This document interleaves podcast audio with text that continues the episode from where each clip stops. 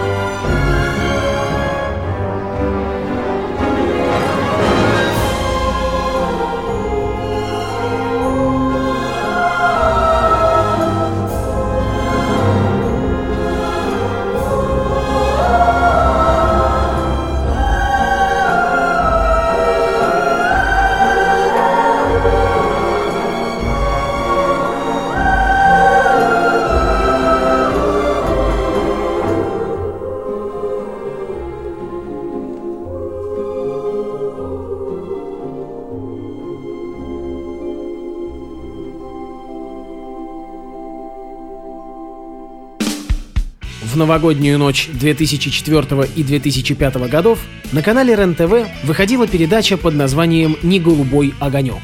На концерте были представлены в основном песни из репертуара поп-исполнителей в исполнении рок-музыкантов и наоборот. Название «Не голубой огонек» впервые появилось в первую ночь 2004 года, когда Михаил Козырев, Максим Виторган и команда нашего радио взялись за новогоднюю программу для телеканала РЕН-ТВ.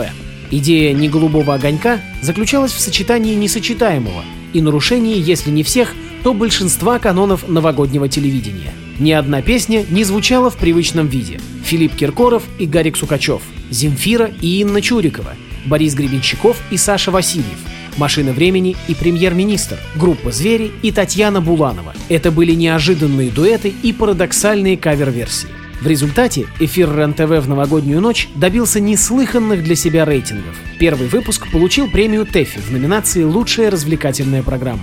Его ведущими были Инна Гомес и Сергей Шнуров. В «Известиях» были отмечены мрачные шутки Шнурова, а также отдельные номера. В газете «Новые известия» окрестили телешоу «Ноу-хау» российского новогоднего эфира, а в журнале «Профиль» оно было описано как «антитеза официозу» и «уникальный союз рока и попсы».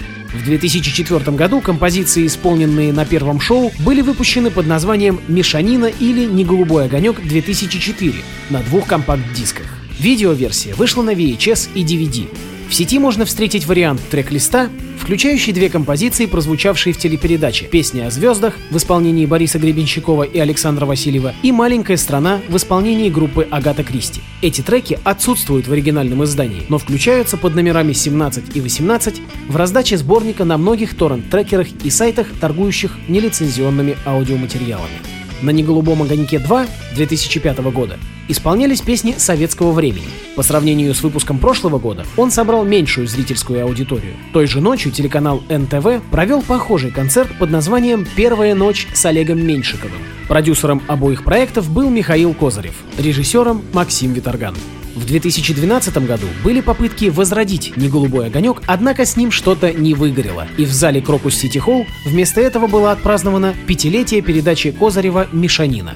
Осенью 13-го в Крокусе прошли съемки концерта под тем же названием «Не голубой огонек». В отличие от предыдущих выпусков, в съемке не участвовали рок-коллективы, и проект превратился в стереотипный новогодний поп-концерт. После первого выпуска, в июле 2004 года, группу Агата Кристи в незаконном исполнении песни «Маленькая страна» обвинил Игорь Николаев. Кроме первого «Неголубого огонька», коллектив продолжил исполнять ее на концертах по просьбам зрителей. В ответ на обвинение Николаева музыканты заявили, что все формальные процедуры были соблюдены. На том и порешили. А в предновогоднем эфире Радио ВОЗ Биллис Бенд с композицией из «Неголубого огонька» 2004 «Зимний сон» — радикальный блюз на песню небезызвестной «Алсу».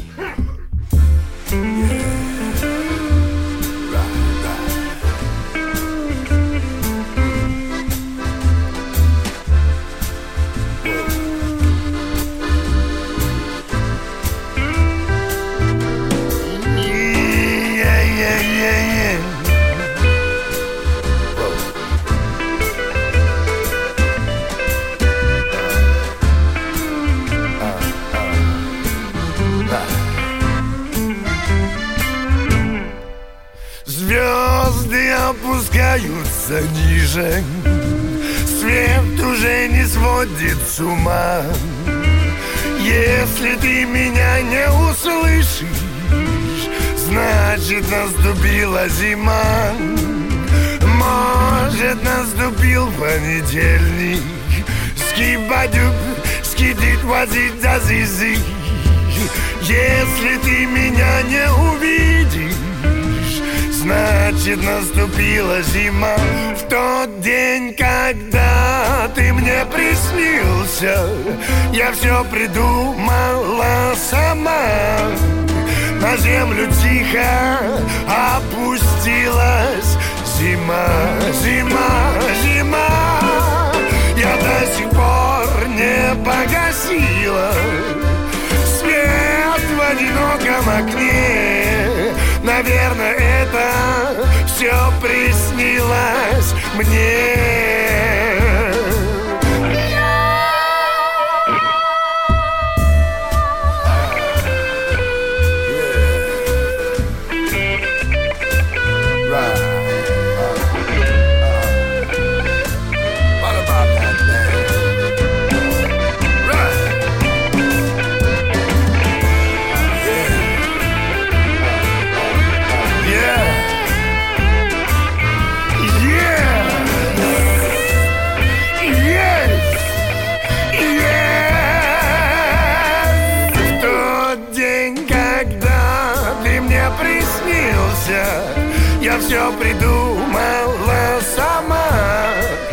На землю медным тазом опустилась.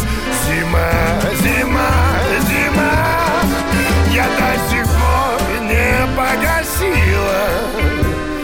Свет в одиноком окне. Наверное, это Наверное, это все приснилось.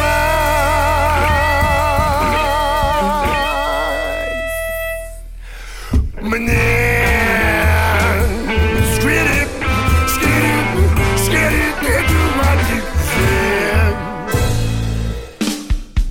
Ну и завершим передачу мы советским кинофильмом, песни из которого я уже ставил в эфир. Но от этого картина, конечно же, не становится менее любимой и традиционно новогодней. Я говорю о фильме «Чародеи». «Чародеи» — двухсерийная киносказка режиссера Константина Бронберга по сценарию известных фантастов братьев Стругацких.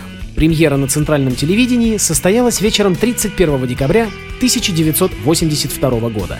Имена отдельных героев и общая характеристика места действия, некий НИИ в маленьком городке, где изучают волшебство и магию, как и некоторые другие детали, взяты из повести Стругацких «Понедельник начинается в субботу». Однако «Чародеи» не являются экранизацией этой книги и представляют собой совершенно самостоятельную историю. Действие фильма происходит под Новый год. Москвич Иван Пухов, молодой сотрудник фабрики музыкальных инструментов, музыкант и настройщик роялей, влюблен в молодую и привлекательную ведьму Алену Санину из вымышленного города Китежграда, которая заведует лабораторией в научном универсальном институте необыкновенных услуг НУИНУ. Их свадьба вот-вот должна состояться, и Алена переедет к будущему мужу. Но о ней мечтает и заместитель директора института Аполлон Сатанеев.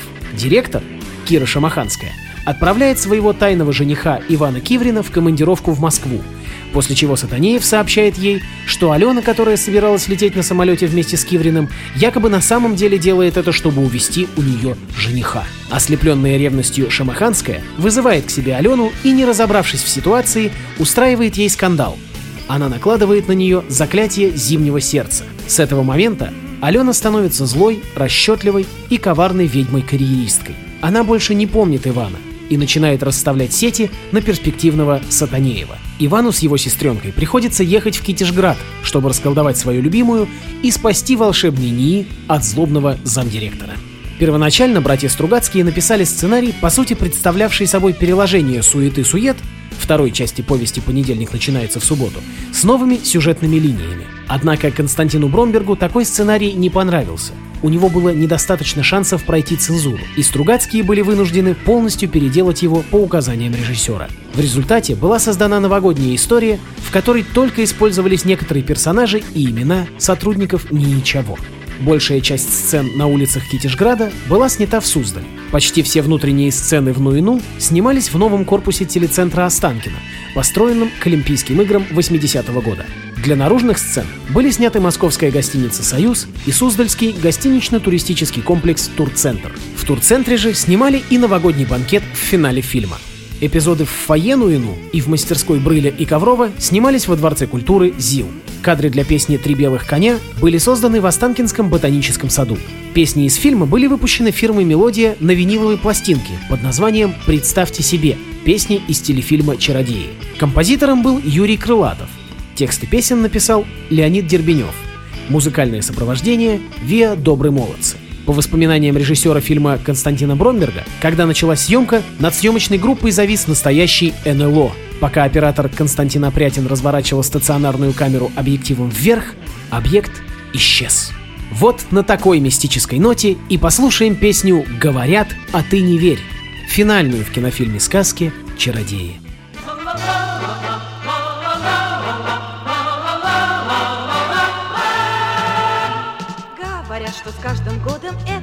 Этот мир стареет Солнце прячется за тучи и слабее греет. Говорят, что все когда-то было лучше, чем теперь. Говорят, а ты не слушай. Говорят, а ты не слушай. Говорят, а ты не верь.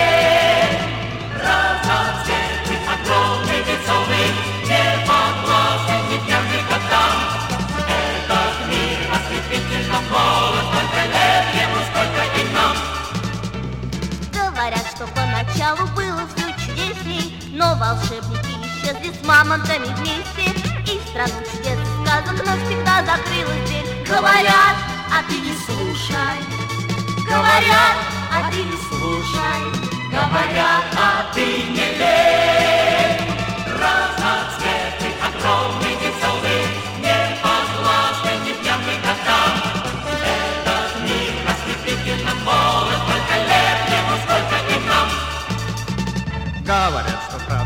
воевать устала, Что без страха и упрека рыцарей не стало, Что отныне все на свете ты кривою мерками. Говорят, а ты не слушай. Говорят, а ты не слушай. Говорят, а ты не верь. Разноцветный, огромный, веселый, Неподвластный ни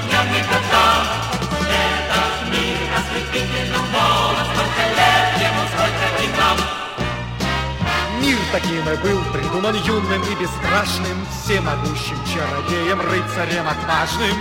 И для радости и счастья нам подарен этот мир. Необъятный и чудесный, необъятный и чудесный, Кто бы что ни говорил. Разноцветный, огромный, веселый,